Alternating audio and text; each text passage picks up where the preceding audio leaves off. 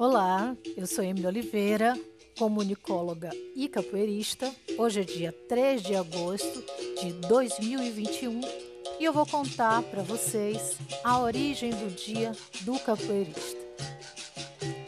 O Dia do Capoeirista é comemorado em 3 de agosto. Capoeirista é o ou a indivíduo ou indivídua que pratica capoeira. Um estilo de dança e luta que é originalmente típico da região nordeste do país, em especial a Bahia.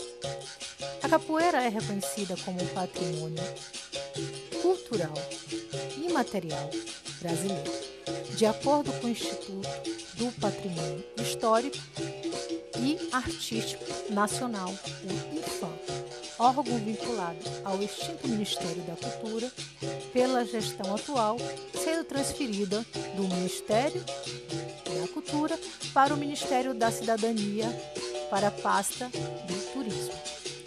Curioso saber que durante muitos anos, mais precisamente no final do século XVII até meados do século XX, praticar capoeira no Brasil era considerado um crime, de acordo com a Lei Sampaio Ferraz de 1890.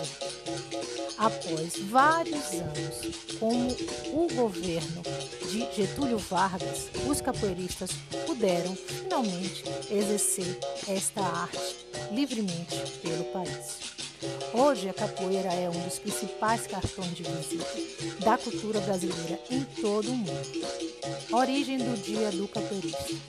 A escolha do dia 3 de agosto para celebrar o Dia do Capoeirista ou da Capoeirista decorre da Lei número 1649 de 1985 do Governo do Estado de São Paulo, que instituiu oficialmente esta data como comemoração a todos capoeiristas. No entanto, em nível nacional, ainda não existe uma lei que oficialize o dia do, da, de capoeiristas, capoeiristas no Brasil.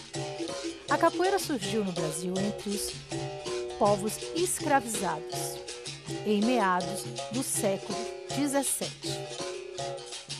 Para se defender dos golpes que recebiam dos capatazes, os cativos passaram a empregar movimentos rápidos para se desviar do chicote e aplicar com os pés pancadas nos seus adversários.